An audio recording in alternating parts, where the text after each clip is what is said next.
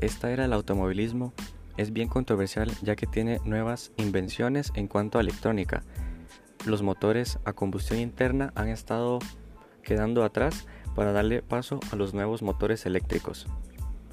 Sin embargo, esto es buena noticia para ciertas personas y mala para otras, más que todo a los amantes de la conducción de autos deportivos y el amor que se le tenía a estos autos a combustión interna.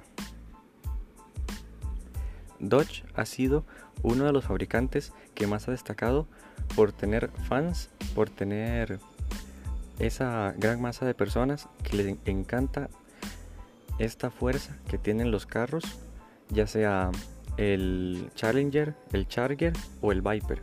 El Viper ya hace tiempo que ha sido descontinuado y a día de hoy solo quedan en producción el Charger y el Challenger.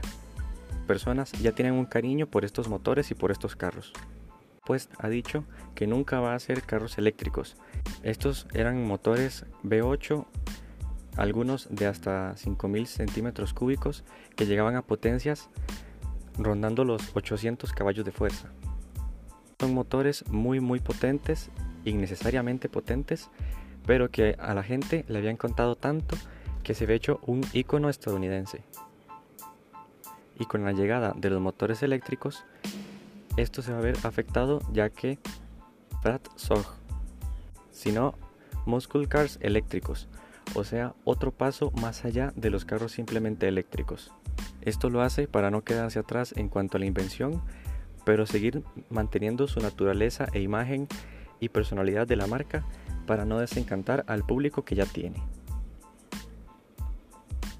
Según ha revelado Dodge, esta nueva división de motores y de autos se va a llamar Los fans de estos autos tienen la esperanza de que vuelva el Dodge Dart a las calles.